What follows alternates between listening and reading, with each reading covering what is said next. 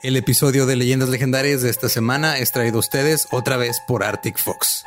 ¿Tienes cabello? ¿Te gustan los colores? ¿Por qué no has comprado Arctic Fox todavía? No entiendo, no entiendo. La gente es renuente en verse chingón. A veces batalla en decir, fuck it, sí, me quiero ver bien chingón. Les da miedo el cambio, ¿no? Pero Arctic Fox es un eh, tinte 100% vegano, libre de crueldad, no te daña el cabello, nada más te lo decoloras chido para que agarre chido el color, para que... Y luego te lo puedes poner, quitar y proveer varios colores durante varios meses. O sea, no se quita inmediatamente, pero te da un rato y te pones otro y otro, porque no te daña el cabello. Exacto. Y este está de venta en Sally México y en Amazon. Y eh, felicidades a los que, bueno, creo que ya los hemos felicitado anteriormente a la que se ganó este el giveaway. Ya va en camino. Ya va en camino, ya, ya lo entregamos a paquetería. Eh, gracias por participar. Obviamente va a haber más. Estén pendientes de las redes. Arctic Fox nos manda amor a nosotros para que les mandemos amor a ustedes. Eh, sonó como acoso sexual, ¿verdad? Eso. Bastante. Por eso no quise meterme en esa, en esa frase. Pero bueno, también recuerden, uh, sigan Arctic Fox en sus redes sociales como Arctic-Fox-México en Instagram o Arctic Fox México en Facebook. Y eh, pues para todos los que compraron boletos para las fechas que hemos anunciado la gira, no mamen, muchas gracias. No mamen, no, muchísimas gracias.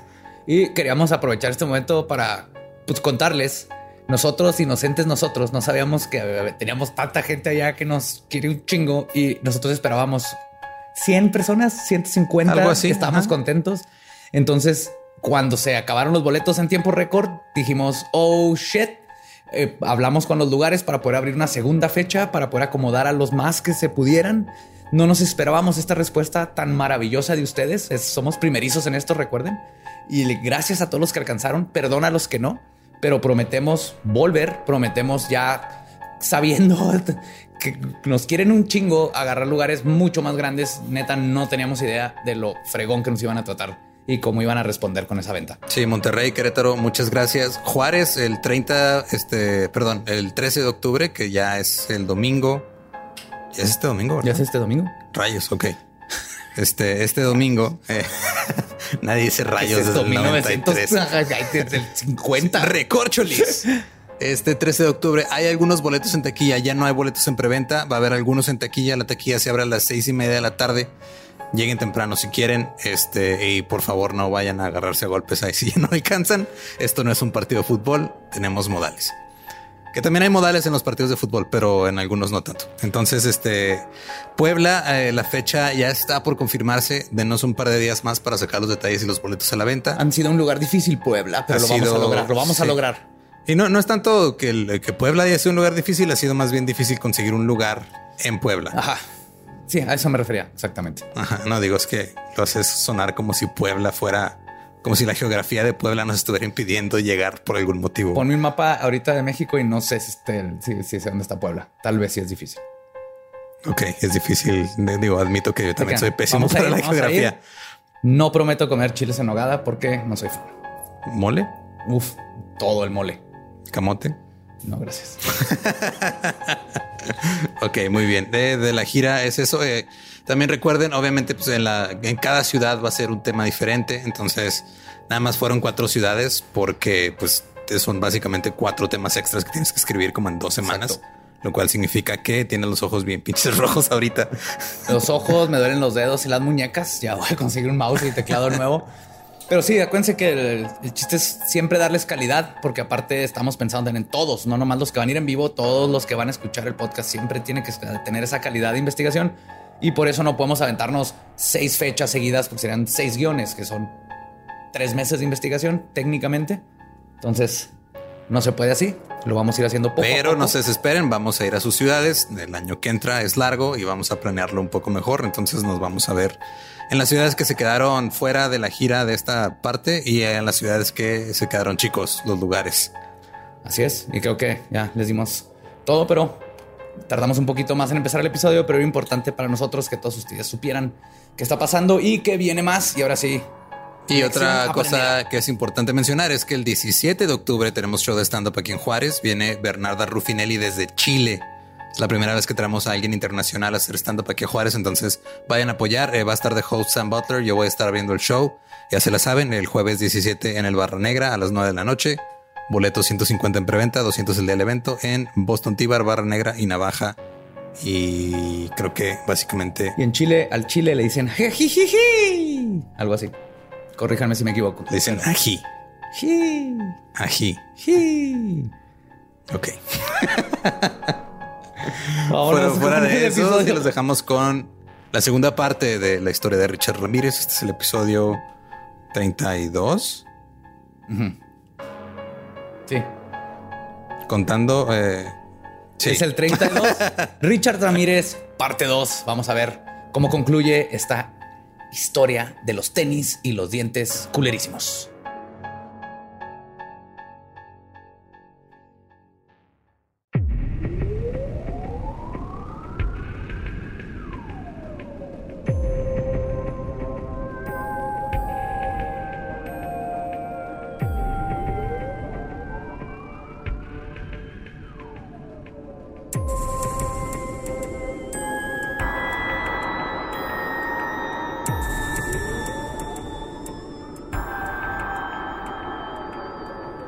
Bienvenidos a Leyendas Legendarias, el podcast en donde cada semana yo, José Antonio Badía, le contaré a Eduardo Espinosa y a un invitado especial casos de crimen real, fenómenos paranormales o eventos históricos tan peculiares, notorios y fantásticos que se ganaron el título de Leyendas Legendarias. ya, ya, tenías...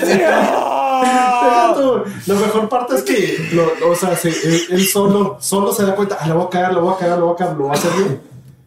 La caga es ah, que ya, tenías mucho que no la cagabas en peculiares. Ya mi, cerebro tenía, tenía que soltar así. Buenas tardes, caballeros. Tiene que soltar ese. Yo me, trabo sin, yo me trabo sin leer, así que no hay pedo. Está bien, todo. Y pues ya escucharon, es el episodio número dos de Richard Ramírez y otra vez está con nosotros Coqui Suek. ¿Cómo andas, Coqui? Chavos. Excelente. hora dos seguimos aquí este con la magia del internet. Hora dos, seguimos consumiendo alcohol. Asco de persona de, Richard, Ramírez. Aparte de asco de persona, le dio un mal nombre al satanismo. Hizo que, hasta, hizo que hasta el satanismo se viera mal. Qué feo.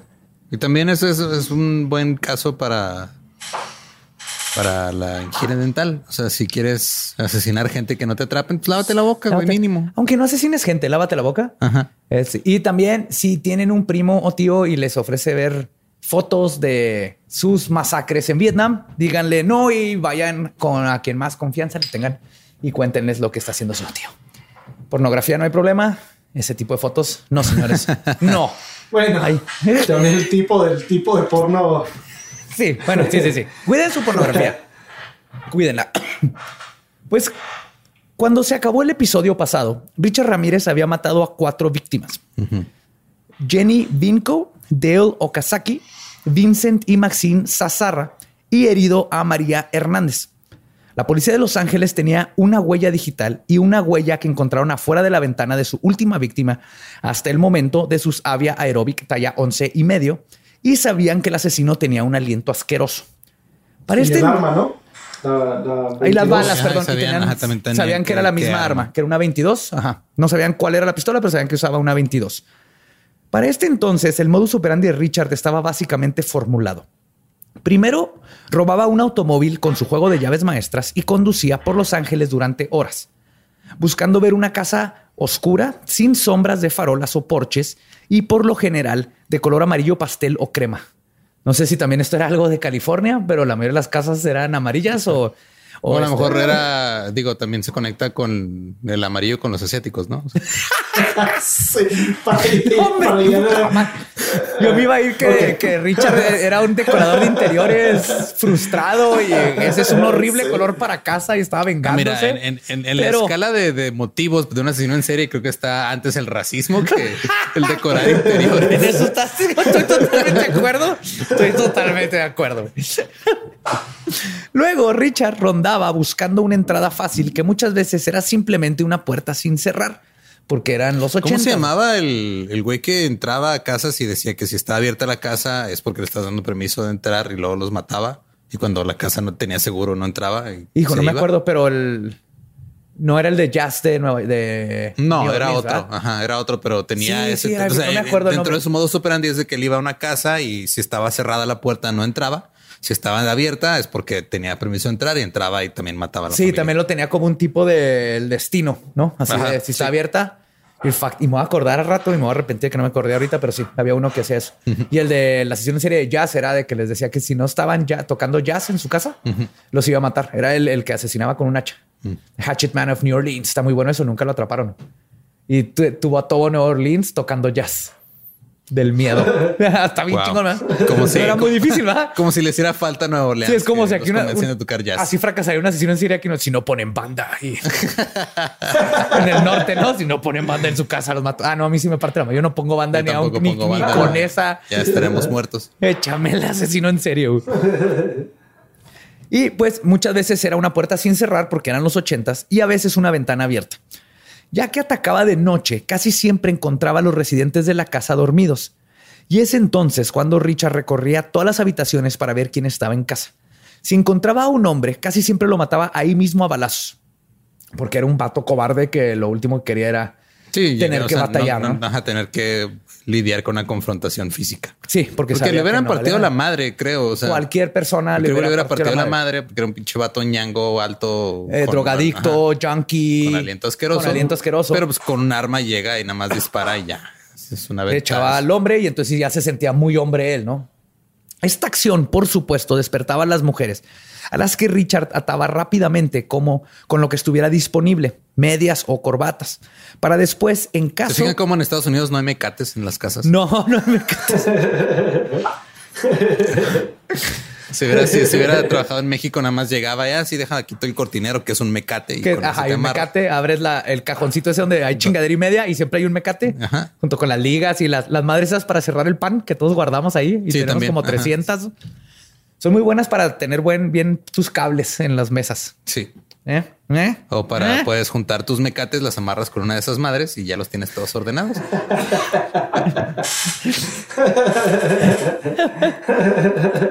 Y pues después, en caso o de ser el caso de que hubiera niños, sacarlos de sus camas. Richard torturaba y violaba repetidamente a las mujeres enfrente de los niños. Finalmente, le encantaba escucharlos suplicar por sus vidas y los robaba. A los que tuvieron suerte, entre comillas, solo los dejaba atados y huía. Los que no contaron con suerte se convirtieron en una de las 28 víctimas del Night Stalker, más de 28 víctimas, perdón. Y esto era lo que hacía tan peligroso y terrorífico a Ricardito. El Night Stalker era un asesino en serie de tipo desorganizado, centrado en poder, control y buscando la excitación del asesinato como su detonante. Era un, en inglés le, le llaman un thrill killer. El thrill, el- Sí, la emoción. o la sea, por emoción la de emoción hacerlo. momento, y por la eso era impredecible, porque podía ir manejando y así como mató a alguien nomás porque estaba a un lado del carro, la otra era me dieron ganas Sí, de matar, estaba voy a ahí a esa bien casa. a gusto en el alto siendo asiática y este güey llega y la- ¿Cómo se le ocurre ser asiática en esos tiempos? Lo cual este, lo convertía, como le decía la policía de Los Ángeles, y cito, en un monstruo inclusivo. Ah, Ajá. An equal opportunity killer, le decían. sí. Entre Pues, mofas, entre ellos, ¿verdad? no lo dijeron a la prensa, pero es que sí. O sea, la- no le importaba ajá, quién fuera. No, No. no- no le importaba si eras este hombre, Sí. mujer. discriminaba entre sexo, edades o situación económica, lo cual puso a toda la ciudad en alerta roja. Pero a pesar de todo Sí, esto, porque claro, cuando ves que hay un asesino en serie suelto, primero ves a ver cuál es su perfil. Sí, ¿A quién lo mata? Ah, no Ah, entro en el perfil, estoy chido yo. O sea, ve a México. ¿Cuántas mujeres no matan? Y el resto de México, el otra, otra mitad que no es mujer, le vale madre y es así como que ah, no es un problema y se hacen pendejos. Ajá, Ajá. así es. En Atlanta, con lo- los asesinatos de los niños, como eran en las partes pobres de, de los este, afroamericanos, ah, el resto de la ciudad estaba toda madre. Ajá, o, co- o como Bathory que mataba puros sirvientes, pues también les valía madre. Pues, a pesar de todo esto, la policía seguía en la penumbra y oficialmente no sabían que estaban lidiando con un asesino serial de este, de este nivel. Sabían que se estaba metiendo alguien a casa así matando gente, pero no sabían que lo estaba haciendo en serie, ¿no? Hasta ahorita podría ser un, un vato loco Que nada más está matando- que está matando a meterse a robar. Y parte del problema era que como Richard se movía entre varios condados para cometer sus crímenes, las policías de cada uno no se comunicaban con las otras comisarías, haciendo casi imposible que las autoridades se percataran que existía un patrón y que todos estos asesinatos estaban siendo cometidos por la misma persona. Y su paranoia estaba más que justificada. A casi solo un mes después del asesinato de los Zazarra, el 14 de mayo, Ramírez se metió en la casa de William y Lily Doy y le disparó a William de 66 años en la cara cuando Doy intentó agarrar su pistola. Aunque ya estaba herido de muerte, Ramírez procedió a golpear a William hasta dejarlo inconsciente, antes de sujetar a Lillian con unas esposas para los dedos pulgares, algo que se convertiría también en una de sus constantes. Son unas esposas chiquitas que son esposas, no, te los ponen en los dedos. Con, sí, es como, como las trampas chinas, no te ves. ¿Qué es esto? Pero es para los dedos gordos. Es de metal, es de metal. Mete los dedos aquí. ¡Oh, no! Pero es que te, das cuenta que como, como seres humanos, eso quiere decir que nuestro, nuestra mayor este, fortaleza, también nuestra mayor debilidad, es el hecho que el hecho que tenemos pulgares es lo que nos ha hecho lo que somos ahorita. pero nada más te los amarran y ya valiste, ya valiste verga. güey. Sí, son unas espositas. Y es que están prácticas, pues, caben en la bolsa. Parece como del tamaño de un cortapuros, ¿haz de cuenta? Como si fuera un cortapuros, pues meten los dos dedos gordos y te caen así, ya valiste padre, güey. no puedes, pues puedes decir qué chido en doble, así qué chido lo que estás haciendo, pero ya. ¡Eh! Maldita evolución. si tan solo tuviera una cola prensil. Que hecho yo conozco a una persona que no tiene pulgares, él no sufriría de eso. Qué bueno. Sí, un saludo a David, a David Albiter allá en la Ciudad de México. Saludotes. Tú estarías a salvo en los ochentas de Richard Ramírez. Luego usó sexualmente de la mujer. Siguiendo su patrón habitual, saqueó la casa en busca de objetos de valor. William Doy murió de sus heridas mientras estaba en el hospital, pero Lillian vivió. Describió a Ramírez a la policía como un hombre hispano, alto, vestido de negro, con dientes feos. Dos semanas después, el 29 de mayo, Ramírez condujo un Mercedes-Benz robado a Monrovia, en el Valle de San Gabriel, en el condado de Los Ángeles, donde atacó a Mable Bell, de 84 años, y a su hermana Florence Lang, de 81 años, quien era paralítica, usando un martillo que encontró en la cocina. Golpeó a Mabel hasta dejarla en... Sí. No, no, dejen sus martillos en la cocina, gente. Sí, para eso. Vamos a aprender muchas lecciones de cómo evitar asesinato. No tenga, hasta ahorita no tengas pulgares, no dejes martillos en la cocina. La, la, golpeó hasta dejarla inconsciente y luego le electrocutó con un cable. Después prosiguió a violar a Lang, la que era paralítica y de 81 años y usó un lápiz labial de Mabel Bell para dibujar un pentagrama en su muslo interno, un pentagrama invertido, porque era satánico, obviamente, así como para también dibujar unos en la pared de ambas habitaciones. Las mujeres no fueron descubiertas por dos días. Ambas seguían vivas, pero comatosas. Bell no pudo recuperarse sus heridas y murió en el hospital. Lang sobrevivió al ataque. Por primera vez, el acosador nocturno les había dejado a los detectives más de una pista les había dado una visión de su psique al anunciar que quizás su motivación era por el satanismo. Cosa, sí. Yo lo que me quedo pensando es cuando llegaron los, los policías y los detectives dijeron, no mames, este güey se pasó de verga, la dejó paralítica. ah, no, ya estaba así, ok. No, entonces...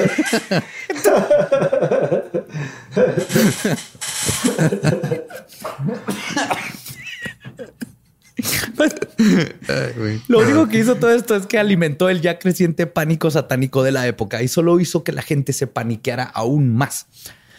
Después de esto, el embate de Richard se tornó en serio. La noche del 27 de junio del 85, le cortó la garganta a Patty Elaine Higgins, de 32, en su hogar en Arcadia. Solo tres días después hizo lo mismo con Larry Louis Cannon, de 77 años, quien vivía a menos de dos millas de Patty y quien fue golpeada hasta quedar inconsciente con una lámpara. Tres días después de ese ataque, Richard regresó a Arcadia, donde golpeó salvajemente a Whitney Bennett de tan solo 17 años con su propia, en su propia cama con un tubo. Después, Richie se fue a la cocina, pero no encontró un cuchillo. Ni un martillo. un martillo. en esa casa sí estaban en orden. Toma, güey. Entonces decidió matarla ahorcándola con el cable del teléfono. Pero cuando la niña parecía haber muerto, de repente salieron chispas del cable y Whitney comenzó a respirar de nuevo. O sea, se dio así como se revivió sola con el cable. Con la, no sé si fue la, la- Pero por los cables de teléfono no, no pasa suficiente voltaje como para.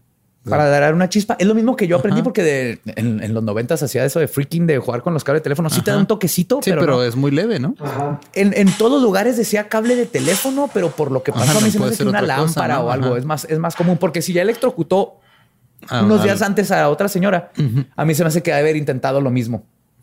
Pero el punto aquí es que Pero es que cómo funciona, ¿se hacen números pares o impares. O sea, la electrocutas cuando ya está muriéndose, revive y luego la electrocutas otra vez y se muere. y luego otra vez. y así sucesivamente hasta que llegas a descubrir si son pares o impares las electrocuciones, ¿no?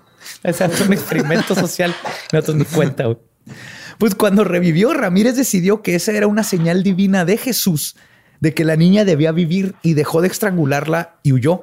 What the fuck? Sí. ¿Qué pedo con su lógica, o sea, con su moral súper retorcida de... Pues si te pones a pensar, pues es, es lo que creen los católicos. Vieron, vio un milagro donde O sea, no, es que en, eso- en- en su mente es de no, estabas aquí y te tengo que matar porque aquí estabas y tu puerta estaba abierta. Y, mm, Pero, oh, mira, esa chispa me hizo soltar el cable y reviviste. Ah, entonces Jesús quiere que vivas y pues bye. O, o seguía haciendo lo- la suerte, ¿no? Para él era la suerte. Entonces, ah, tiene la suerte que revivió. Y siguió con el. Ajá. El punto es que la dejó y milagrosamente Whitney sobrevivió, aunque tuvo que recibir 478 puntadas, casi metro y medio No de suturas mames. para poder cerrar las laceraciones en su cabeza. 478 puntadas. Metro y medio de suturas. Wow. Sí, o sea, de todas maneras sobrevivió, pero no, no, no le fue bien. Pero a ella le pegó con la lámpara o con qué le había pegado? Con un Ah, tubo. con un tubo. Bueno, con un tubo. eh, no es Un un tubo. tubo, es un crowbar. Es estos fierros que usas para abrir puertas. L, es una L. Es una, una L. L, Ah, ajá. no encontraba, no sabía cómo se decía en español. Ajá. De estas madres que usas en los juegos de zombies como tu ar- Sí, arma. sí, con la, la- como la que mata zombies. Era- Fue con una de esas. Durante ese tiempo lo detuvieron por pasarse un semáforo en rojo. La policía le preguntó que si de casualidad no era el asesino que andaban buscando. sí, sí, sí, sí. Qué. Oiga, joven, este me, me enseña su licencia, por favor, su tarjeta de circulación. No anda matando gente pues, por casualidad. Es que, huele la boca. No, no, vengo de, vengo de pistear un chingo nomás. Ah, ok, no, pásele, joven, pásele. No, anda buscando un asesino, cuídese, anda un asesino por aquí. Anda un asesino suelto, cuídese, cuídese. Sí, oficial. Cierre no. sus ventanas y sus hecho, puertas. ahorita me he hecho otra cheva, trae unas. Me voy a cuidar. a lo que Ramírez respondió: Claro que no, oficial. y no salió corriendo a madre, güey. y se escapó. sí. La clásica técnica, güey. Y como el carro era robado, pues le, le valió madre, güey. Pero, pero.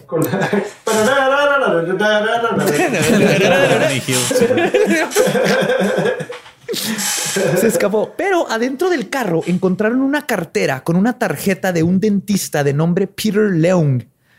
Cuando lo visitaron, les dijo que sí reconocía la descripción que le habían dado, pero que su paciente le había dado el nombre de Richard Mena.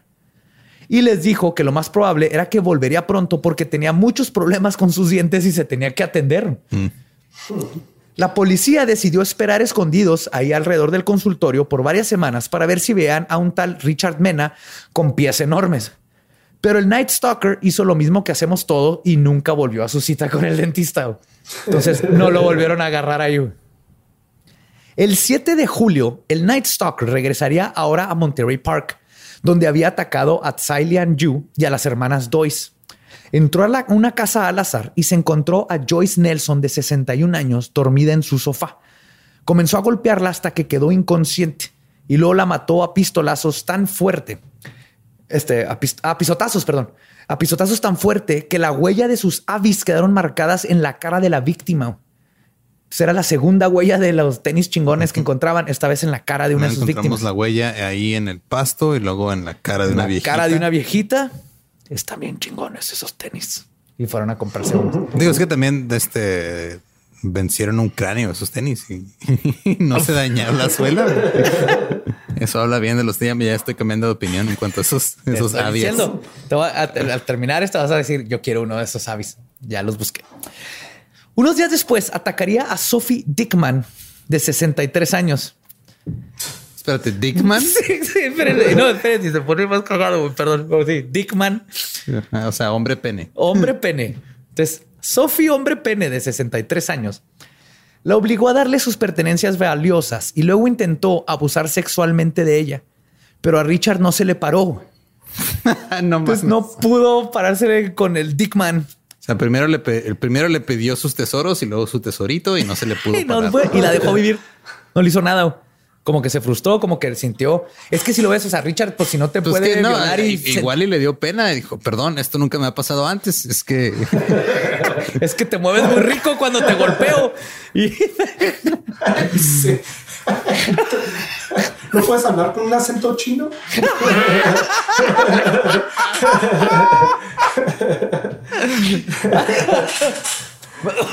o la, perdón, la dejó vivir. Dos semanas después de esos ataques, Richard Ramírez, como dirían los expertos, se pasó de vergas, aún para el Night Stalker.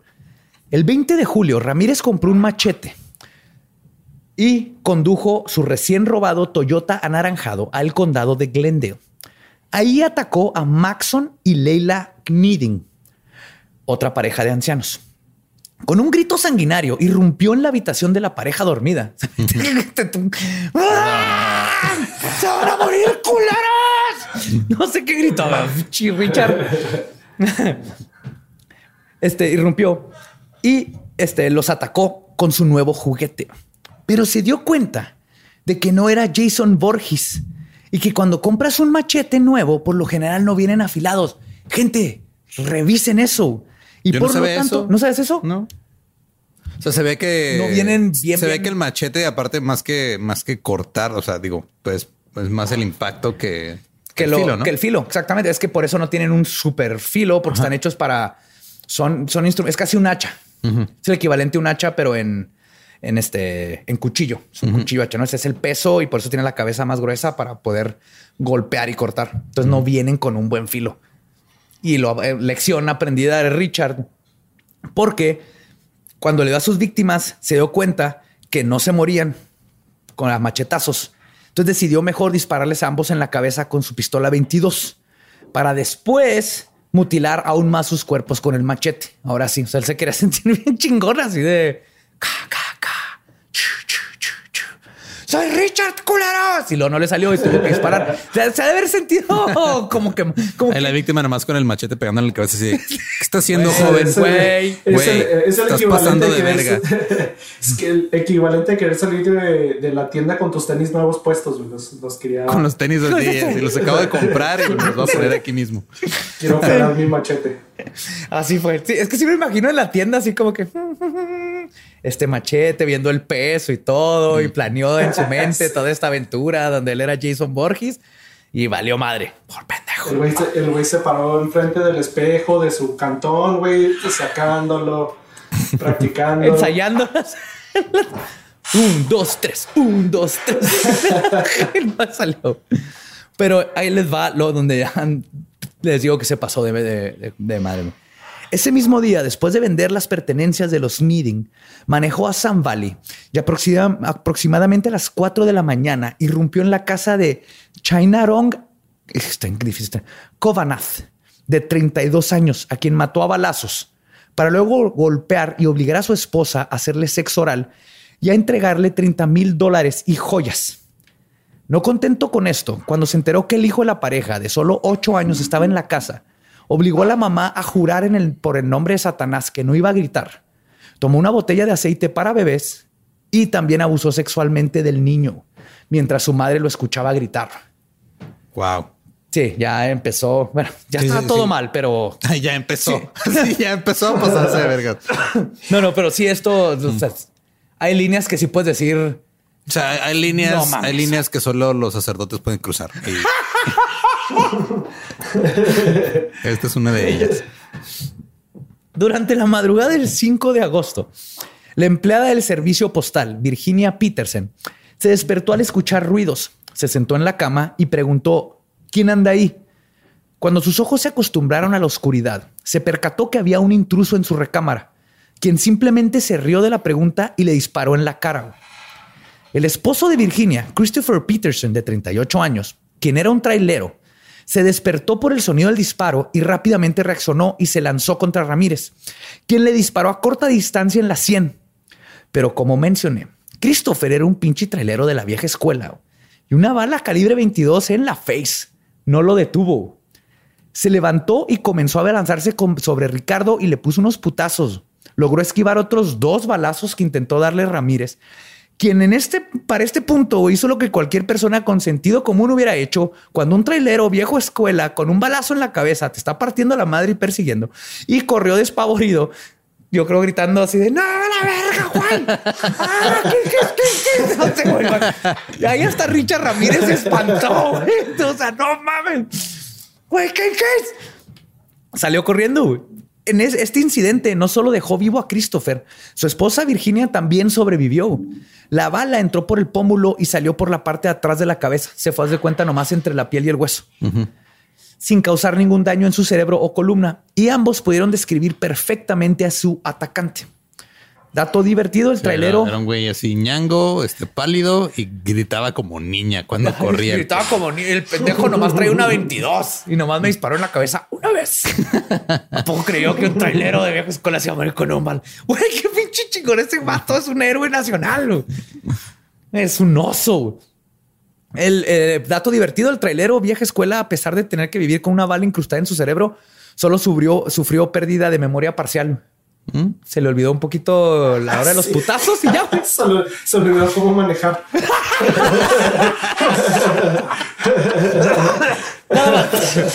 Todo lo demás chingón. Se le olvidó uno, hacer la mitad de los como 37 cambios que tiene un trailer. de la chingada. Después de este incidente, contrario a lo que cualquier persona con sentido común que haya sobrevivido al ataque de un trailero viejo escuela Richard volvió a sus andadas en tan solo dos días. El 8 de agosto condujo su automóvil a la ciudad de Diamond Bar, donde decidió ingresar a la casa de Elías y Sakina Abowath. Inmediatamente mató a Elías mientras dormía y golpeó a Sakina para obligarla a revelar la ubicación de las joyas de la familia. Una vez que lo hizo, Ramírez la violó brutalmente y la sodomizó. También le exigió repetidamente que jurara a Satanás que no gritara durante sus asaltos. Cuando el hijo de tres años de la pareja entró en la habitación, Ramírez ató al niño y luego continuó abusando de Saquina enfrente del mismo. Cuando terminó, Ramírez se comió con calma un melón que encontró en el refrigerador de la pareja antes de salir de la casa. Los monches. Chavato, qué pedo. O sea, está eso ya es un grado de sí, es que ya, ah, es que ya llega un punto en el que está tan confiado porque no lo han agarrado que todavía se da el lujo de ponerse a comer desde la escena del crimen. Y deja tú, no nomás la confianza de que no te van a agarrar, el, el total me vale verga que acabo de hacerle esto a estas personas y no, no tengo ni siquiera tantito sentirme mal de ay, pues bueno, sorry. O sea, yo he hecho, me he cagado tan feo en el baño de una fiesta que me siento tan mal que me voy de la fiesta. Así, esa es mi, mi ética, ¿no? Dices, hijo, no, ya no, no debo de seguir esta fiesta. ¿Sabes qué te ayudaría a no cagar tan feo en esas fiestas? ¿Qué? Comer melón, por ejemplo. bueno, fuente fibra.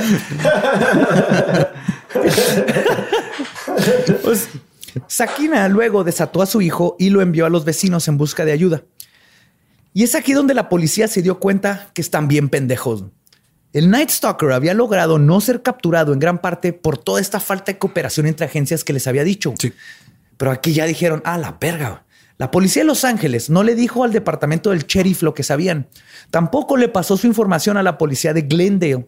La policía de Monterrey Park, que había encontrado una huella en la escena del crimen que pertenecía a Ramírez, no le había compartido esta información a sus propios detectives que trabajaban en el caso, ni con las otras dependencias. Así que aquí, ya dándose cuenta que si trabajaban en equipo todo era más bonito, como Voltron. Finalmente, y por primera vez, oficialmente la policía declararía que estaban buscando a un asesino en serie, ya que por fin podían conectar con evidencia concreta los seis crímenes a la misma persona. Y es entonces cuando se involucra el FBI y se forma por fin un grupo especializado para investigar crímenes de Ramírez. Por fin, nada más les tomó un chingo de tiempo y un chingo de víctimas. Y un chingo de pinches egos, porque muchas de estas cosas de falta de comunicación tiene que ver, pues allá en Estados Unidos, que está bonito esa parte del sistema, es si eres policía y resuelves casos y arrestas gente bien y, y eres buena persona, vas subiendo de nivel, te van pagando mejor y llegas a detective y luego te puedes meter al FBI y todo eso, una cosa que en México no tenemos y está pendejo. Pero bueno, eso luego también sirve para mal porque luego dicen yo voy a resolver este caso. Y no le paso mi No le voy a pasar mi información a alguien más. O sea, a veces no nomás es ignorancia de que está pasando en otro lado, es este ego de si yo lo resuelvo a mí me va a ir bien y me van a, a dar otro puesto, ¿no? El punto es que ya al fin la policía estaba así de que, yeah, Voltron Assemble, pum, pum, pum, pum, ya estaban las patitas, cabecita y bracitos. Estaban listos para atacar.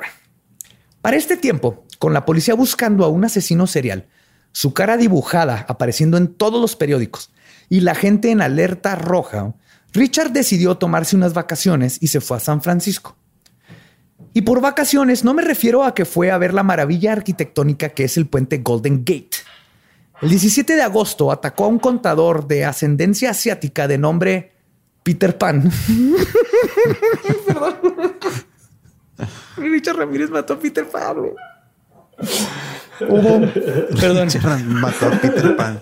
ni Hook pudo hacer eso. güey. No, pero si te pones a pensar, si Peter Pan terminó de contador, pues ya estaba muerto, güey. Su niñez eterna ya estaba más que muerta. Entonces, ¿Qué mató en realidad, Richard? Nada, le hizo el favor. Ok, voy a volver a leer eso. El pues, 17 de pues, si- agosto. Si, vamos a hablar así, Peter Pan se suicidó. Básicamente, ¿verdad? Richard Ramírez liberó a Peter Pan de una vida de contador. O mató a Peter Pan de 66 años y a su esposa Bárbara Pan en su casa en el suburbio de Lake Merced. Ambos recibieron un balazo en la cabeza y Richie pintó un pentagrama invertido con lipstick. Y abajo del mismo escribió Jack the Knife, Jack el cuchillo. Al principio la policía creyó que el ataque había sido hecho por un imitador. Pero Bárbara sobrevivió al ataque y pudo confirmar que su atacante era el Night Stalker. Entonces aquí se ve que Richard bien pendejo es así como que si no me voy a San Francisco, güey, y luego mato a todos, pongo un pentagrama, Y pongo pero otro nombre. pongo Jack the Knife, van a creer que es otro güey. O sea, sí, estaba bien pendejo. A Nadie le creyó, güey. Lo que fue confirmado también gracias al examen de balística que confirmó que las balas calibre 22 fueron disparadas de la misma pistola utilizada en los asesinatos en California. Además de que de nuevo se encontró la huella de los fantásticos tenis en la escena del crimen. Una vez que se confirmó que el Valley Killer había atacado en San Francisco, ese mote ya no aplicaba, No, porque ya no estaba en el valle. ya no estaba en el valle. Entonces, Y es aquí- verga, ya este güey ya trascendió la geografía. Ahora, ¿cómo le vamos a decir? Pues es aquí donde la prensa bautiza a Richard Ramírez oficialmente con el mote de The Night Stalker. En la cosa noche. En la cosa noches. Lo que se supo después, porque esto está muy divertido. Pongan atención a esto, esta es mi parte favorita. Ya está The Night Stalker. Pero lo que se supo después es que se acuerdan que María Hernández sobrevivió su ataque y describe a Ramírez con que traía puesta una cachucha de ACDC. Quienes acababan de sacar el álbum Highway to Hell, donde viene una canción que se llama The Night Prowler. Es Night Prowler la canción. El cual era el nom du assassin que Richard quería tener, güey. Y le cagaba a la madre que la prensa le llamara Night Stalker. güey. En vez de Night Prowler. entonces, ¡No! ¡Soy Night Prowler, pinche! ¡Night Prowler! Sí, Ay, güey. aparte, güey, aparte. Digo, qué bueno que toda su vida no le pusieron The Night Prowler, que es lo que quería. Chingate, güey, chingate, culero. La policía estaba cada vez más cerca de atrapar a su asesino y cada vez tenía más evidencia que lo ponían en varias escenas del crimen. Es entonces cuando la alcaldesa de San Francisco en ese tiempo, Diane Feinstein, en su afán de verse chingona, dice durante una conferencia de prensa que están seguros que el ataque a los PAN era del Night Stalker, porque encontraron la huella de sus avia talla once y media, cosa que enfureció a los detectives que ya sabían que Ramírez seguía con atención los reportes de sus ataques y por lo mismo Sí, ya dejó de habían datos que no querían divulgar. Exacto. Es lo que decía hace rato cuando estaba el otro güey que, ah, no, no, no vamos a decir que fue el, el- que había otra persona porque no tenemos la evidencia todavía. Ajá. Era ese tipo de cosas porque Es la misma Feinstein que ahora este, está en el Congreso de Estados Unidos y, y rechazó a unos niños que fueron a hablar con ella del calentamiento global. Oh shit, no, Creo estoy, sí, ¿no? ¿no? estoy seguro, pero probablemente Porque es de California. Entonces, es de California. Diane Feinstein, sí. Oh, fuck you, Diane Feinstein. Pues la sigue cagando todavía. La sigues cagando, hija. de madre, fuck you. Sí, que Oye, ¿ya, básicamente. cuánto, ya- ya- ya cuánto lleva con sus tenis, güey? ¿Cuánto le duraron? Ya lleva, pues ya va dos años, ya va para su segundo año y Mira, siguen ya, sobre, ya sobrevivieron dos años y un cráneo. Y Están- no nomás de, o sea, este vato no los puso a prueba corriendo como la gente que hace esas tonterías. Este vato tenía que brincar, meterse en ventanas, patear gente, aplastar caras. Estos son buenos tenis. Yo de estos sabía, digo. ya no existen los sabia, creo, no sé, pero sí, sí, que pongan ese logo así de pff, Sí. aguanta aplastar Sí. caras, correr de la policía. ¿Eres el asesino en serie? No. y correr, güey. Come on. Qué mejor publicidad que eso. Pues Ramírez escucha en una la conferencia de prensa y lo que hace es que ahora sí, antes de irse del San Francisco, porque vio que ya lo andaban buscando, Se compró unos Converse. no, pero decidió ahora sí ir a visitar la maravilla arquitectónica que es el puente Golden Gate para aventar sus zapatitos avia talla once y medio a la bahía junto con su pistola. Efectivamente destruyendo evidencia que en algunos de los casos era lo único que lo conectaba con ellos. Porque se murieron las personas y nomás era la huella de los zapatos, pero sin la huella en- no, no hay forma de conectarte. Sí, ya lo, lo han dicho antes, ¿no? O sea, que no quede huella, que no y que no. Esa canción está- esa canción es un, Ay, es un, es un libro de entrenamiento para asesinos en serio. Que no quede huella. Ay, güey. Hey, ¿qué tal? Soy Lolo de Leyendas Legendarias y les quiero dejar un pequeño adelanto de nuestro nuevo podcast. Estás escuchando El Dolop, parte de All Things Comedy Network. Este es un podcast de historia americana en el que cada semana yo, Eduardo Espinosa, le contaré un suceso histórico americano a mi amigo José Antonio Badía, que no tiene idea de qué se va a Ok, lo bueno es que el tema. No, lo bueno es que nada más te trabas cuando lees, ¿verdad? Sí, O sea, sí, sí. No, no cuando voy a decir una línea que he dicho ya como cuatro o cinco veces.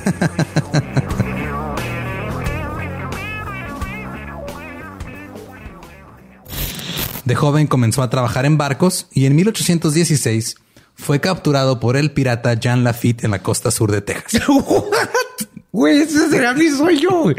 Ok, top uno, que me secuestren este, extraterrestres. Número dos, tiene que ser que me secuestren piratas. güey. Estén pendientes y suscríbanse a El Dolop. Sabiendo que la policía ya estaba aprendiendo su modus operandi y que la gente estaba familiarizada con su cara, decidió viajar 50 millas al sur de Los Ángeles, al pueblo de Misión Viego. Es aquí donde el 24 de agosto entró a la casa de Bill Carnes, de 29 años, a quien le disparó en tres ocasiones en la cabeza mientras dormía. Y luego, También, o sea, llegar y matar a alguien que está dormido. que- que- Neta, ajá, o sea- cobarde, güey. aparte de que está mal matar a alguien, pero de esa forma, por Mínimo- es- este güey se cree una chingonada y mira lo que estoy haciendo, Satanás. Vea, puedo hacer cosas malas para que me veas bien chingón, pero no tiene ni los huevos De, eh, confrontar a alguien y gente, ajá, de y- hacer este hombre a hombre, o de matador toro, algo donde hay peligro, hay algo. No, no, no. A pesar de esta fachada que se ponía de soy bien chingón y no le tengo miedo a nadie, obviamente le tenía miedo a verdaderamente Sí, sabía, sabía que no podía más que a lo mejor con una mujer o con un niño. Exactamente, que era O con las- viejitos. O con viejitos, ajá. Yo creo que muchos de estos, o sea, era, era a propósito, eran su, su modo superandi era viejitos, más que nada porque eran fáciles de controlar y de, y de este, de sentirse como que tenía el poder, porque todo esto se nota, era desorganizado, pero lo que quería control poder y no iba a tener el poder con un trailero vieja escuela que lo, le fue, le partió la madre, ¿verdad? Esa, esa- esa lección yo creo no se le olvidó en toda su vida. Pues esta vez, como era su modo superandi, tornó su furia a la prometida de Bill, Inés Erickson, también de 29, a quien amarró con unas corbatas de su esposo para luego abusar sexualmente de ella. Pero no sin antes decirle, y cito, si sabes quién soy, ¿verdad? Es, Richard Ramírez. Si sabes quién soy, ¿verdad? A lo que Inés le contestó, no.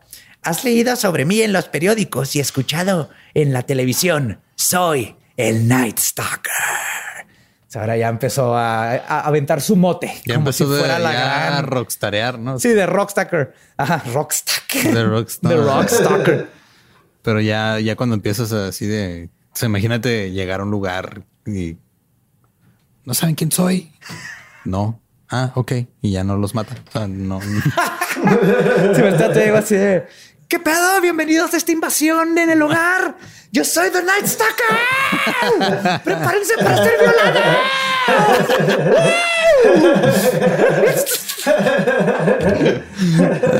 Pues, Estoy muy contento que eso está grabado en audio. no, por favor. Dios mío, a lo que Richard Ramírez le contestó. No digas Dios, di amo a Satán. O sea, tenía esta pinche obsesión, güey. Después Ramírez. Que esta Satán está así como que, güey, ya estuvo. Sí, ya estuvo, cabrón. No, ni yo, yo, niños, es allá los católicos. Déjame en paz, yo soy más de mota y pistear y rock. Como que aquí ya le empezó a gustar el glam, ¿no? sí, ya empezó de glam Motley Crue. Aquí, Richard Ramírez, etapa Motley Crue. Empezó en Black Sabbath, ya llegó a Motley Crue. Se empezó a buscar cosas valiosas en la casa, pero no encontró nada. Molesto, la amenazó Inés y es cuando ella le dijo que tenían dinero en la otra recámara. Ramírez la llevó hasta ahí y cuando no encontró el dinero y se exponía a ejecutar a Inés, esta le dijo, te lo juro por Dios, ahí está el dinero, búscalo bien, literal. No, júramelo por Satán. A lo que Richard le respondió, júramelo por ah, pinche Richard es bien predecible, güey. Yo creo hasta la morra y le había dicho así de, sí, güey, Uy, qué original, pinche Richard, qué original, güey. Lo que sí, cuando vio el dinero, lo tomó, eran 400 dólares. Los movió en el aire como si estuviera, como si fuera un abanico y le dijo: Esto es lo que te salvó. Esto es todo lo que vales. Antes de irse de la casa, le dijo Inés: Di que amas a Satanás. Cuando le hizo caso, o sea, otra vez, ¿no? Le repitió las palabras y Ramírez se rió y se fue, pero no sin antes decir: Diles que aquí estuvo Night Stalker. Nos vemos la semana que entra en Monterrey. Pero sí, ya, ya, ya, ya estaba de rockstar el mato. Ya buqueando fechas con el productor ahí. Se asoma por la ventana otra vez así. No se olvide pasar al boot de merch. ¡Uh! ¡Night Stalker! Tenemos playeras, tazas. Machetes. Machetes sin filo. Si traemos machetes, no se les olvide sacarles filo. Headshots, pins, calcas. Tote bags para que vayan a comprar el mandado con su propia bolsita. Pues, perdón. Este, ¿dónde quedó? Ah, sí. La buena noticia es que Bill sobrevivió el ataque. La mala es que sufrió daño, sufrió daño cerebral permanente. La otra mala es que Inés terminó con el compromiso. Estaban muy tramada todo lo que pasó, obviamente. Pero la buena es que este fatídico ataque probaría ser el último que haría el Night Stalker en su vida. Primero, Inés había notado un Toyota anaranjado viejo y se lo había mencionado a Bill, quien pudo darles este dato a la policía. Después, un muchachito de 13 años de nombre James Romero III Sí, James Romero, el tercero. Y se merece que ajá, James Romero, the third, se lo voy a decir porque se lo merece. Vio el mismo Toyota mientras arreglaba su bici, pasando por su colonia. El conductor se le hizo familiar, pero lo que le llamó más la atención es que el hombre que iba detrás del volante le sonrió y James Romero, the third, notó los asquerosos dientes de Ramírez y recordando haber escuchado ese dato en los reportes de la tele y los periódicos, decidió anotar las placas y luego hablar al 911 para reportarlo. Tenía casi la placa completa. La policía tomó muy en serio la denuncia del niño, ya que había escuchado del Toyota naranja en el ataque de Bill y Inés.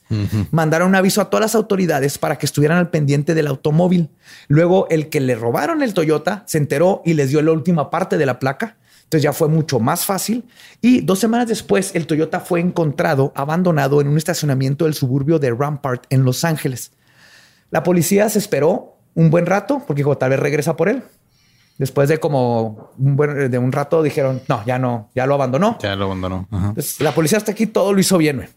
Lo que sí es que los científicos forenses comenzaron a examinar el automóvil buscando cualquier tipo de evidencia que ligara al conductor con los asesinatos y que le pudieran dar una pista de la identidad del mismo.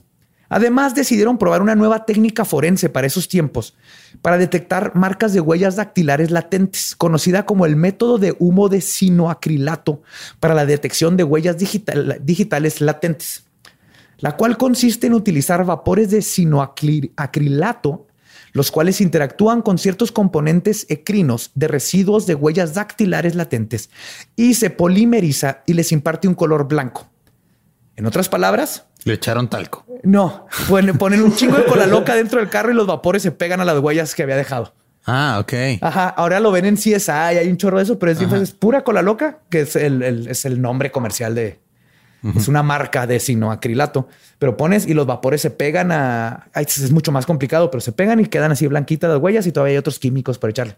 Pero esta es de las primeras veces que usaron esa técnica y está bien interesante porque la usaron y pum, pum, pum. Richard, quien gracias a una ola de calor por la que estaba pasando California en ese verano, se quitó los guantes que usaba porque ya no los aguantaba. Era súper cuidadoso, pero neta, está haciendo un chorro de calor. Y luego movió el espejo retrovisor donde dejó una clara huella de su dedo. Limpió todo el carro porque a pesar, supo que se quitó los guantes, pero se le fue esa.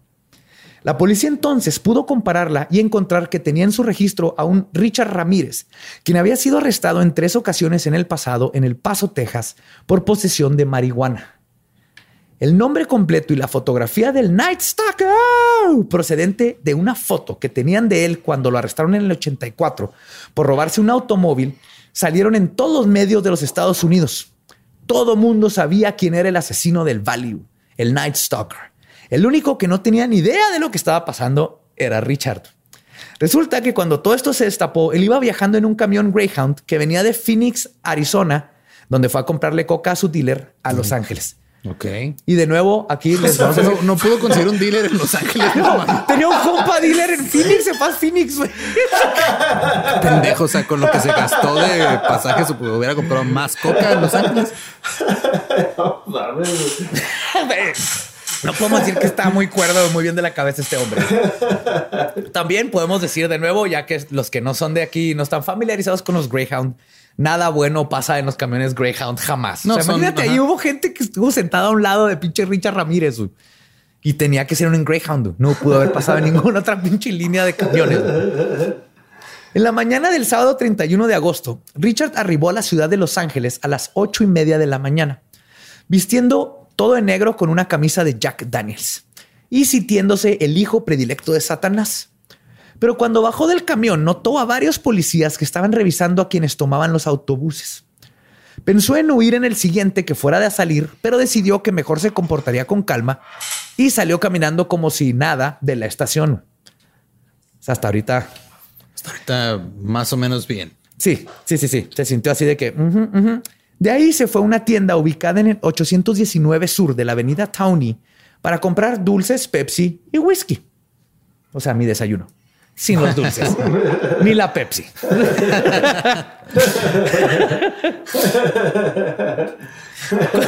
Cuando se disponía a pagar varias señoras mexicanas, o sea, señoras así viejitas, comenzaron a gritar, ¡El matador! ¡El matador! Obviamente, ¿no? Ah, señoras mexicanas. ¿No estaban viendo un partido de fútbol? No, no. No, Luis Hernández todavía estaba activo en esos años. Todavía no existía. Pero era, me encanta porque es The Killer. Ajá, el matador. El matador, pero lo asociamos con los toros y todo. Pero aún así empezaron. Pues toda la, empezó todo con las señoras del chisme, güey. Obviamente son las que traen la información, güey. Claro, las señoras que están viendo las noticias todo el día. Empezaron. Richard volteó a su costado, empezó así como que, ¿qué chingo está pasando? Volteó a su costado y vio que su cara estaba plasmada en todos los periódicos que estaban ahí en la primer plana y decían el asesino, Night Stalker y todo, y ahora sí entró en pánico. Richard huyó.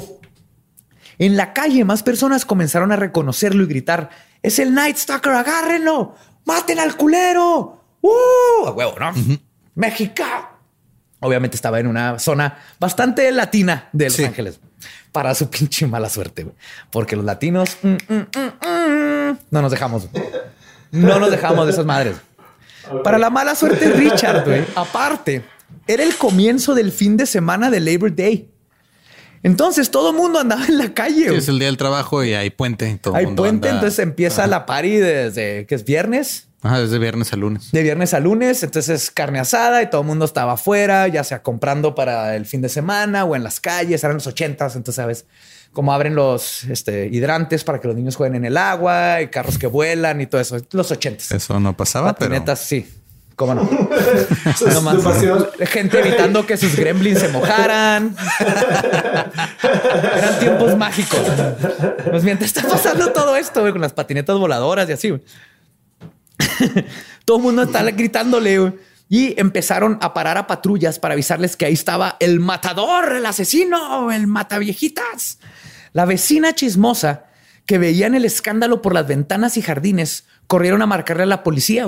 La policía empezó a, pues a, este, ¿cómo se llama? a saturarse de llamadas, pero lo tomaron en cuenta. porque Dijeron, bueno, o sea, uh, por- era común que en estos tiempos todo el mundo decía que había visto al Night Stalker, Ajá. pero por primera vez habían 60 Un señoras de personas al diciéndole tiempo, al- sí. en la misma calle, no ahí por el mismo, en la misma colonia. Entonces Ramírez llega y en su desesperación toca el mosquitero, la puerta de mosquitero. Sí, sí, dice así. Si no Sí, se dice así, me- sé que me van a llegar correos. Corrígeme. De Bonnie Navarro y le dijo, ayúdame en español. A lo cual Bonnie le dijo, ¿eres ese güey? Fuck you. Y le cerró la puerta de, de madera. Desesperado, una cuadra después intentó bajar a una mujer de su automóvil, pero varias personas corrieron a su auxilio y Ramírez huyó de nuevo. Las sirenas de la policía ya se escuchaban por toda la cuadra. Llegó a la calle Hubbard, donde se brincó por una reja y cayó en el patio de Luis Muñoz, quien estaba haciendo una carnita asada. Y quien, sí, güey, porque latinos, yeah. mira, si este hubiera sido un barrio de blancos, Ajá. gringos, eh, se hubiera podido ir caminando y nomás hubiera, y nadie lo hubiera tocado. Pero no, no, no, no. Se metió en un barrio, barrio latino y llega y se topa con el vato que está haciendo la carnita asada y lo agarra a putazos con sus tenazas para la carne. güey. sí, güey.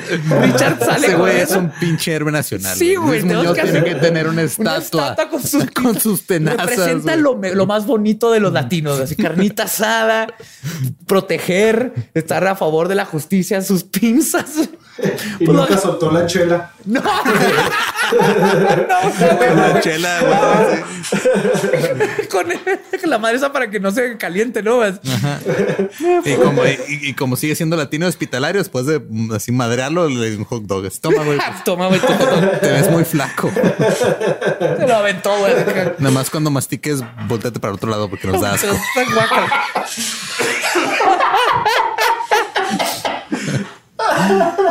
Pues lo trae a putazos con las tenazas y se tiene que brincar la reja hacia el siguiente patio, donde Ramírez intenta robarse un Mustang 66 que está ahí. El problema es que la transmisión no servía. Y sabemos esto porque Obviamente era un carro de un latino que lo estaba arreglando desde hace 17 años güey, y tenía parado ahí. y la esposa siempre se le decirle, ay, ya, ¿cuándo vas a sacar ese carro de aquí? mientras tenían así un, un Honda 81, güey, que era el de. Pero ahí está el Mustang El 66. Mustang, ¿no? Sí. Que no arreglan, pero Sí, nos movemos en el Honda ajá, 81. De repente salía al patio y Luis Muñoz le gritaba del otro patio. ¿Cómo va el Mustang? No, ahí va, ahí va. ¿Sabes qué? Está- De hecho, tú sabes que Luis terminaba la carnita y luego se iba y le ayudaba al Mustang, güey. Ajá. Le ayudaba, me refiero a que se comentan así. No, pues muévele al alcatraz del perifoleo. Ya nomás cuando le ponga ahí el aceite de carrabás, no, ya va a jalar, compa. Sí. Pues, O se sea, más patrones, más, más cosas que identifiquen un, un, un barrio paisa, no, no puede haber. No puede haber. No, No, no, sí. no. Y se pone toda más chingón. Y sabemos que la transmisión no servía porque la estaba arreglando, según él, para regalársela a su hija. Ah, Eventualmente, claro. obviamente. Dice, ¿no? ya, papá, ya me casé. Y así. Y ya. Pues Ya, la te- se le iba a regresar a sus vente la 15, quinceañera. Sí, papá, mi hija ya tiene 15. Ahí Yo tengo el Mustang. 29 porque soy latina. No, mija, pero va a quedar bien chida. No, mija, no, hombre. Luis, va a quedar bien chingón. A huevo, compadre. Faustín Pinón, de 56 años, vio a Ramírez intentando robarse el, su Mustang. Bueno, el Mustang peor, el Mustang que le iba a regalar a su, a su hija. Y sin pensarla dos veces y sabiendo quién era Richard Ramírez, el vato se le abalanzó y le hizo una llave en el cuello y le empezó a poner sus putazos. Ricardito logró escaparse, pero el otro lado de la calle, José Burgoyne, de 55 años, quien escuchó la trifulca de su vecino, llegó corriendo con un tubo en la mano. A huevo. y comenzó a partirle la madre a Ramírez, güey, quien casi se vuelve a escapar, güey. Pero otros tres pinches héroes mexicanos, güey, Manuel de la Torre, de 32, y los dos hijos de Burgoyne se unieron y alcanzaron a Ramírez a media calle, donde los caballeros procedieron a, con todo cariño, partirle su madre. ¿Eh? Todos corriendo con, en chanclas y con calcetín, güey. todos con cerveza, güey. Nomás puteaban con la derecha porque traen la cerveza en la izquierda, güey. No son estos, toda esta gente necesita una estatua ahí en Los Ángeles, güey. Todos los que detuvieron pinche Night Stalker, güey. ¿Cómo se iba a imaginar el Night Stalker que iba a terminar? Sí. Su furia con un vato de, compadres en el barrio. Pues sí, termina ahí. Y el Night Stalker, quien hace unos minutos se había bajado del camión pensando que era la cosa más chingona del mundo, el hombre que había aterrorizado una ciudad y cometido los actos más atroces que te puedas imaginar, ahora estaba llorando como un cachorrito rogando por su propia vida. Por suerte para él, Llegó la patrulla de donde se bajó el sheriff Andrés Ramírez para ver qué estaba pasando. Ricardo, en cuanto lo vio, comenzó a gritar y cito, gracias a Dios que veniste. Yo soy el que estás buscando. Sálvame antes de que me maten, güey. Aquí se dijo gracias a Dios. Ah, para que vean, güey. Para, todos los que, porque ahorita está saliendo en, en American Horror Story en la nueva 1984 creo que se llama. Ah, sí, no sabía. Y la gente está así, ay, qué chido, Richard Ramírez. Era un pendejo, Richard Ramírez. Es un tipo asqueroso. Vean, cobarde, lo peor de todo, que está llorando a final de cuentas y con una boca asquerosa. No, no, no hay nada que admirarle a este vato fuera de sus tenis avia. Eso sí están bien vergas. Eso sí están bien chingones. Pero nada más, sí era un asco este cabrón. Y todavía no terminamos. Pues el sheriff le puso las esposas pero para este entonces una turba enardecida ya se había formado con la intención de linchar al Night Stalker. Quitándose lágrimas de los cachetes, Ricardito le dijo al sheriff que por favor lo matara, que no merecía vivir. Tenía miedo de llegar a la pinche. Sí, que llegara. Corte, güey. Andrés Ramírez, Andrés, perdón, este, el sheriff, lo consideró por un minuto, pero sabía que la cárcel sería un peor castigo que un suicidio por policía, que es lo que buscaba este Ramírez. Terminar como un mártir, porque ni tuvo los huevos de hacer las cosas bien. Más patrullas tuvieron que llegar a controlar la situación y lograron llevarse a Ramírez relativamente completo a la estación. Sí, bien puteado y qué bueno. Pusieron a Richard en un careo. Llegaron los chotas y aventaron unas bolas de fútbol para, para la gente. Se hicieron cascaritas por todos lados. Y ya había ahí semifinales y todo. Armaron el torneo en chingada. Cuartos de final y todo. Pues pusieron a Richard en un careo con otros cinco hombres de cuerpo y cara similares. Cada hombre tenía que decir, y cito, no me mires, perra, o te mataré. Ok. Esa era la frase. ¿Se acuerdan de los sospechosos comunes? Algo así, pero era Don't look at me, bitch, or I'll kill you.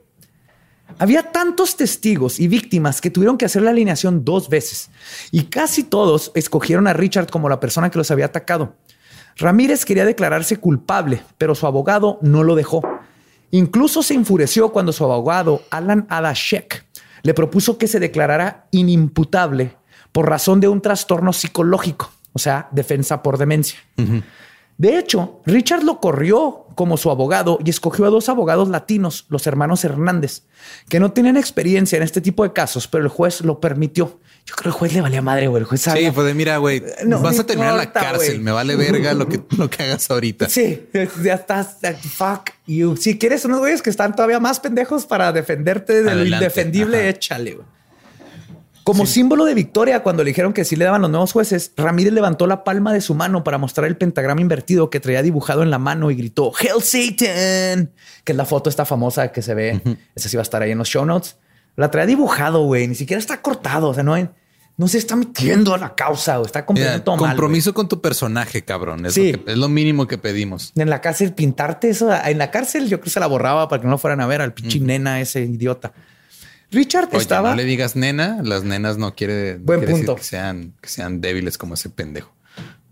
Estoy totalmente de acuerdo. Es imbécil. ¿Imbécil se le puede decir? Sí, imbécil. Pendejo. Sí. todas esas cosas. Pues Richard, a pesar de todo esto, estaba en la gloria con tanta atención. Se había convertido en el espectro que aterroriza en la noche, en una leyenda. Abiertamente y sin abogado, dijo, presumiendo, y cito, maté a 20 personas en California soy un super criminal. Fui a San Francisco y maté a Peter Pan.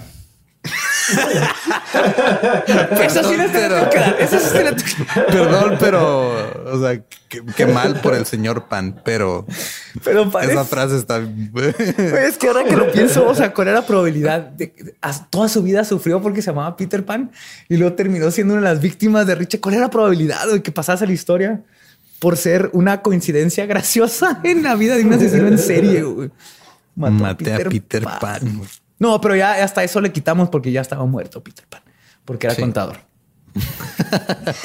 Qué vida es esa. Un saludo a los nos- contadores que nos, Los amamos, escuchan. sí, siempre nos dicen Gracias que por porque no sacarme. odiamos, de hecho. Gracias por sacarme de pedos con el SAT hace como medio año. Este Sí, son lo mejor, son lo mejor. Pero, pues Peter Pan. Su actitud desafiante y peligrosa atrajo la atención de la prensa y de cientos de groupies mujeres que le mandaban cartas e iban a la corte a declararle su amor y más que nada querían tener sexo con él. es- sí, cógeme, pero no abras la boca, por favor. Es, es la, es la Cógeme, pero no me partas la madre. es la no parte. quiero 560. Esa es la parte que yo no entiendo. Hay muchas, o sea, hay, hay- hay muchas, y no nada más mujeres. Digo, las mujeres se van tal vez a la, la parte de la atracción, atracción sexual. Pero hay mucha gente que se vuelve admirador de, de esta pinche gente enferma y les mandan cartas y les mandan regalitos y les mandan cosas. Y se casan Y, con ajá, ellos. sí, y Se todo casan con ellos. Esa parte no la entiendo. Esa parte sí de plano es de what the fuck. Sí, o sea, yo entiendo como nosotros y lo que hacemos y ustedes que nos escuchan, en- entiendo el, la curiosidad de entender los casos, de ver el psique, de aprender qué pasó y todo esto. Pero cruzar de esa línea a, a mandarle cartas y pobrecito, ir a verlo todos los días a la corte, quererte casar, querer ser fan, o sea, verlo como alguien chingón a un Como un animal. ejemplo a seguir, ¿no? Es un idiota Sí. que, que Es un animal que, que mató gente. O sea, empaticen con las víctimas, no con este imbécil. Es interesante el caso lo podemos ver como un caso interesante, pero ya ponerte a favor de él y decir, ah, qué chido y qué guapo. Sí, que de hecho, si, no si mames. tienen alguna persona en su círculo de amigos que vio la película de Ted Bundy con Zac Efron de protagonista y al final les dijo algo como, ay, no, pero es que pobrecito, corten esa amistad ya. Sí, sí, son esas cosas que no entiendo. Es algo psicológico y pasa siempre. Nomás está poquito guapo lo de asesinos en series, Pero, o sea, Manson no estaba guapo, güey. Tenía también un chingo de fans. pero era, era la actitud hippie. No habían muchos hippies guapos. Él era así como que el. Mira, todos tenían barba y pelo largo, no se nos podías distinguir uno al otro, güey, en esos tiempos. Y era, y era la revolución sexual, güey. Era pelo largo y barba, güey. O sea, John Lennon era idéntico a Manson, nomás que tenía lentes. Era como diferenciabas a John Lennon de Manson físicamente. güey. El punto es que eran otros tiempos, pero sí, es algo psicológico, pero no entiendes cómo lo. Creo que es el mismo, lo mismo que pasa con los rockstars. Pero, o sea, un rockstar lo entiendo. Es un vato que hace música y se mueve sexy en el escenario y, y te, te lo escuchas y te cambia tu vida. Y te hace- un asesino en serie, así que, what? Tiene que ver, yo creo, porque lo ven como algo poderoso y sobre, no sé, no sé. Si alguien, si alguien está enamorado que dice, no, pues a mí eh, cuestionen su vida, y, pero, Pero mándenos un pero mensaje. mándenos un mensaje por qué, a tratar de entender por qué. Ajá. Pues de hecho, varias de sus groupies se, auto- se autodenominaron las damas de negro y vestidas así iban a verlo a la corte acompañadas de todo un séquito de satanistas, porque también atrajo a todos estos pendejos satanistas de esos tiempos, los Esos poquitos que eran posers, ¿no? los Claro. posers, sí, los que no entienden bien que el satanismo es la religión divertida, donde nos reímos de todo lo demás y nos ha pasado bien y respetamos a todo, ¿no? Estos eran los que se querían ver así como que, oh, oh, oh, hay que matar. Soy bien dark. Soy bien darks. Sí, güey, voy a matar algo. Y no, no vivían ahí en el sótano de sus papás y jugaban Dungeons and Dragons. El fandom era tan grande que incluso la defensa contaba con Cynthia Hayden, quien era parte del jurado y que se había enamorado de Richard como uno de sus puntos para poder ganar el caso. O sea, la defensa todavía creía que podían ganarlo, la veían y dijeron, porque de hecho, o sea, ellos creían que podían comprobar que Ramírez era inocente. Ni siquiera los hermanos no era de que vamos a tratar de conseguir una Ajá, condena no, abajo. vamos a Ellos decir de que es, inocente. que es inocente. Intentaron inyectar duda en el jurado caso por caso, como lo, como lo, este, con lo que fracasaron en casi todos los intentos. Pero en uno que casi lo logran, tenían un testimonio firmado por parte del padre de Richard que decía que su hijo estaba en el estado con él, es- estaba ajá, en, en El Paso, Texas, el 29 y 30 de mayo, que fue el día de los asesinatos de Bell y Lang. Pero sus asquerosos dientes vinieron a chingarlo de nuevo. Cuando el dentista Peter Leung produjo evidencia de que esos días estaba en California arreglándose sus atroces fauces. güey. O sea, hasta es el, el primero que dijeron, bueno, vamos a ganar este porque el papá dice que estaba allá, ya podemos meter duda de que de que asesinatos ajá, sí, menos. Exacto, sí. Pero también ese pedo de digo, es que también está cabrón, o sea, del hecho de ser el abogado de alguien que tú sabes que es culpable. Sí. Y por ejemplo, o sea, en Estados Unidos es suponen que el abogado tienes derecho a una defensa para que te den el mejor juicio que se pueda. Ajá. Pero eso no significa que tienes que comprobar que es inocente. Es Nada más es tratar, tratar de... ayudar y aminorar y que la sentencia sea equivalente al crimen, al final de cuentas. Pero como en todo, el ego y, y la, el, el, el- ¿cómo se dice? Este, el querer más dinero y todo eso es. Sí, no, aparte porque te vuelves, o gano, sea, más subo. y, y también te vuelves famoso, te, te vuelves notorio, te, te vuelves figura pública cuando es un es el juicio de una persona tan notoria como Johnny Richard- Cochran y O.J. Simpson. Exacto, que- al asesino de O.J. Simpson. Ajá, y, y Cochrane ahí. Se hizo bien chingón y no sé cómo vive con el mismo ahora, pero lo logró. Tal vez vive con el mismo adentro de una tina de oro llena de elefantes hechos de diamante, pero Algo así. soltó a O.J. Simpson. El 26 de julio, cuando iban a pasar sentencia, se tuvo que detener todo porque una de las personas del jurado fue asesinada en su casa por su novio. Sí, estuvo súper creepy, tratando de pensar que tal vez este Richard Ramírez lo mandó, ma- la mandó matar o algo para, pero no, no se pudo comprar. Fue nomás No fue, fue otro, Ah, de, otra esas, de cosa. esas sincronías raras de la vida. Fue el novio el que la mató y la mató muy parecido a Richard Ramírez, así muy este, violentamente y con saña, pero fue de esas sincronías de la vida rara. güey. Así que no fue hasta el 3 de octubre de 1989. Dos años de espera para que comenzaran el, el juicio. Fue lo primero. Tuvo mucho pedo político y todo eso. Y casi otros dos años de juicio, cuando ya al fin el jurado regresó con el veredicto de culpabilidad unánime contra 13 cargos de asesinato, 5 de intentos de asesinato, 11 de asalto sexual y 14 cargos de robo. El día que le tocaba escuchar la sentencia que le sería dada, Richard insistió en leer una declaración que había preparado antes de, conde- de conocer su condena. Se las voy a leer completa. Y cito. Ustedes no me entienden. Yo no espero que lo hagan. No son capaces. Yo estoy por encima de su experiencia. Yo estoy por encima del bien y del mal. Yo seré vengado. Lucifer, Lucifer habita en todos nosotros. Yo no creo en el dogma hipócrita y moralista de estas falsamente llamadas sociedad civilizada. Ustedes, bola de larvas, me enferman. Hipócritas todos. No necesito escuchar todas las racionalizaciones de la sociedad. Ya las he escuchado todas antes. Legiones de la noche, razas de la noche, no repitan los errores del Night Prowler y nunca muestren misericordia.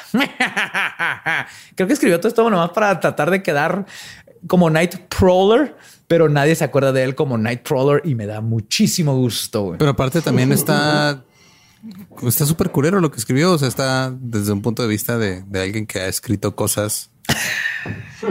Está, está culero, güey. O sea, simplemente está, está feo lo que escribió. Y si vieras su escribió- gramática, así es. Ajá, Esos lo- tres puntos, así es con puntos. Parece que, lo, parece que lo escribió un niño de 13 años que acaba de descubrir a Black Sabbath, güey. ajá, ajá, ajá, tratando de verse malo, ¿no? ¡Ay, los volcanes saldrán y mataré a todos! ¡Muajaja! Noches divinas. Sí, parece un poema mexicano mal hecho. Pues Ramírez fue condenado a 19 condenas de muerte. Cuando el juez le informó esto, Richard solo respondió, no es la gran cosa, la muerte siempre viene con el territorio. Los veré en Disneylandia. Esas fueron sus últimas palabras saliendo de... ¿Qué pedo con este güey? Sí. Tengo que admitir que esa última frase antes de salir de la corte está chida. O sea, la muerte viene con el territorio. You in Disneyland. Ok. Se fue con, con algo de, de gracia de ahí. En la cárcel, Richard conoció a una de sus groupies que al parecer no estaba ahí solo por el morbo o porque no la abrazaron sus papás de chiquita, que es lo único que me puedo imaginar de por qué estás detrás de un asesino en serie. Pero Doreen Lioy, Lioy, una escritora reconocida y editora de varias revistas, siguió su correspondencia con Richard, quien eventualmente le convirtió, se convirtió, lo que se convirtió en amor, perdón, y finalmente se casaron en octubre de 1996. Y prometió que se suicidaría el día que metieran a Richard a la cámara del gas. Pero lo dejó, lo dejó antes de que esto sucediera. Como que eh, Ah. llegó un punto donde dijo, estoy bien pendeja, ¿verdad? Se me hace que mis papás no me abrazaron, güey. Ando con un asesino en serie, güey. Como que no tiene mucho futuro esta relación, Creo güey. que eh, ha de haber sido el mejor amiga, date cuenta de la historia. amiga, date cuenta, güey. Va a tomarse una ayahuasca en el Applebee's con unos martinis y ahí le pegó, güey. Así que, ¿qué estoy haciendo, güey? O sea, pues ese güey me puede hacer acá, güey. Pero y aparte también no, no transmitía su, su, aliento por las cartas. Entonces creo que también eso le ayudó al güey. Eso le ayudó bastante. y el pacto con el diablo que hablé desde el primer episodio, si tenía algo de realidad, tal vez aquí es donde también se vuelve a, manifestar por última vez.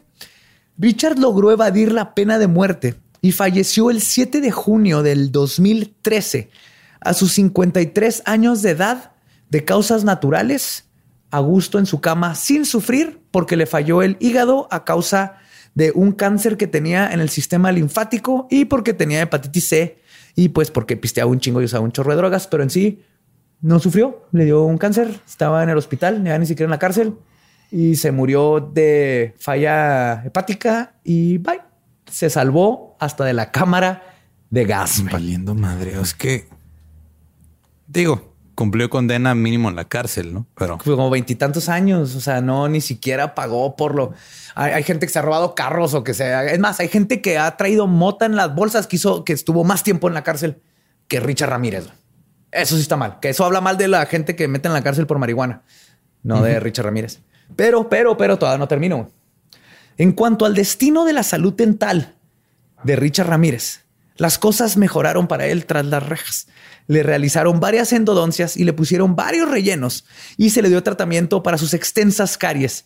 Y a final de cuentas murió con una hermosa sonrisa en la boca. Este episodio fue traído a ustedes por Colgate. Oh. Estaría bien chingón que nos patrocinara Colgate para este episodio, pero...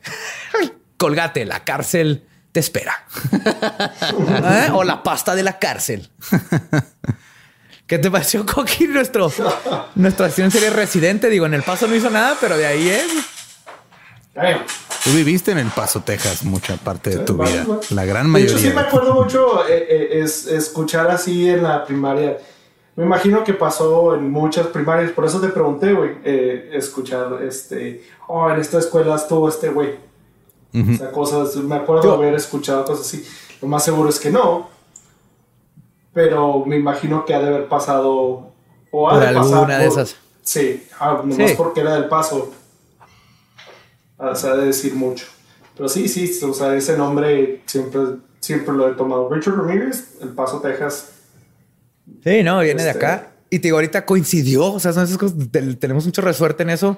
Sale este episodio y ahorita está, les digo, este American Horror History, ¿cómo? American, American Horror Story. Horror Story, 1984, creo es. Y sale Richard Ramírez y al parecer va a estar toda la temporada y otra vez lo van a regresar a este estatus de culto de qué chingón era porque se parecía a Ezra Miller en latino. No mamen, o sea, eh, ahí te aseguro que ahí no lo van a poner lo culero y cobarde y el, animal que era con su boca culera. Y la gente va a estar, ay, qué padre, güey. Yo ya estoy viendo a chavas que están poniendo de que este vato y cómo estaba hot y están poniendo sus fotos en la corte, porque sí parece un Jim Morrison satanista en sus fotos en la corte con su pentagrama invertido y sus lentes y todo eso. Pero no o sea, es un asesino en serio. Ah, Vamos a mejorar. Ah, ah, la niña, ¿cómo se llama? Greta. Greta. Greta, la que dio el, speech más vergas que he oído en mi vida sobre, sobre, sobre el cambio climático esas son las personas que hay que mándenle. Ah, no, todavía tiene 16, va. Nomás mándenle cartas de que es una chingona. Todavía no traten de casarse con ella. Por favor. Eh. Por favor. Pero esas, son las oh, personas que hay que admirar, güey. Deja tú, hay, hay, hay, gente que le está aventando hate, o sea, odio por pinche. Porque ah, unas que hay republicanos que están diciendo, ¿cómo es que, cómo jodidos estamos dejando que una. Niña de 16? nos, eh, nos esté enseñando. Pues sí. Pues porque no hacen las cosas, güey. Pues porque más. la vida cagándola, güey. ahí, es el, ahí es la que se va a acabar el mundo. Nosotros ya tuvimos nuestra oportunidad y la cagamos. siguen ellos. Pero pues, sí. ¿eh? Pero, pues, en fin. Pero en fin. El, episodio pasado terminamos hablando de, salsa inglesa y terminamos hablando de cambio climático. cambio climático. sí. Eso es buen tema para terminar nuestro podcast. Ah, terminado, pueden irse a hacer su carnita asada o pistear o lo que les, les antoje. Palabra de Belzebub. Los queremos.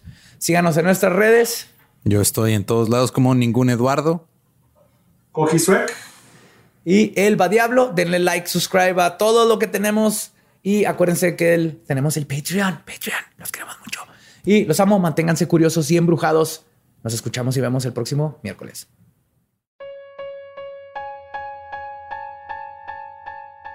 Y ese fue Richard Ramírez. Hay una controversia enorme con este asesino en serie y no son la forma en que mató a la gente. Es la chingonaz, la chingonería o no chingonería de sus tenis. Veo que ahí hay equipo. Los Avia estaban vergas. Equipo los Avia estaban no vergas. Estaban chingones. Cuénse del contexto, del año. Eran negros, no eran los blancos. Alguien puso unos tenis blancos. El Night Stalker. Night Stalker. No usaría tenis blancos. ¿Lo verían? ¿Sabes, también que no haría el Night Stalker? ¿Qué? Ir a del río y no traerte nada. Entonces, ahora que ya terminó el episodio, podemos. voy al del río que te traigo. Una cuerda y un martillo. sí venden, creo que no sé si un martillo, pero cuerda sí. En el del río. creo que sí venden. Pero ah, bueno, vamos a la parte de los saludos. Entonces yo quiero empezar con un saludo para Mauricio de parte de Lisette tercero, que son novios y se aman y así. Espero que sigan juntos, porque creo que será de la semana pasada. Entonces, si siguen creo que su relación no se basara en estos saludos. Espero que no se basara en estos saludos, pero este, pues saludos. También para Arturo García y su novia y futura esposa Dulce García, que también espero que no haya dependido de. no, de hecho cumple años eh, mañana, 10 de octubre. Mañana es 10 de octubre, ¿no? Sí. Ok. Y el último que tengo es para Eric López. Bueno, Eric López quiere que le mande una felicitación de cumpleaños. De hecho, me gustaría que este lo, intentaras leer tú. Ahí ¿El nombre? Ahí, está el nombre, mira, ahí está, ahí está el nombre. ¿Cómo se llama? Atenea Inurrigarro. Atenea Inurrigarro. Atenea Inurrigarro. Ok, ¿cómo se puedes leer eso? Inurrigarro, porque es italiano. Parlo italiano. por primera vez en la historia, Badía no se trajo su cuadernito de saludos. Sí, lo siento, me van a odiar. Pero lo, cual quiere decir que le voy a tener que pasar el Excel que tanto odia para que los lea de aquí. Entonces, en mi defensa, llevo 12 horas escribiendo para ustedes. Perdón, los saludos van a salir. Nomás hoy vienen de aquí, no de mi cuadernito. Los del cuadernito, ténganme, ténganme esperanza, por favor. Ténganme paciencia. Entonces les va a Jorge PM, Jesús Vaz, Faride Da, Mariana Campos Estrada. Todos estos son cumpleaños, ¿eh? Jimena Suárez, Hugo Doug, Yoshimi Sánchez y Rodam 91, puros cumpleaños entre el 2, 3, 4, 6 y 7 de octubre. Uh muchos papás que tuvieron sexo en nueve meses antes de octubre. Quise verme Rainman, no me salió.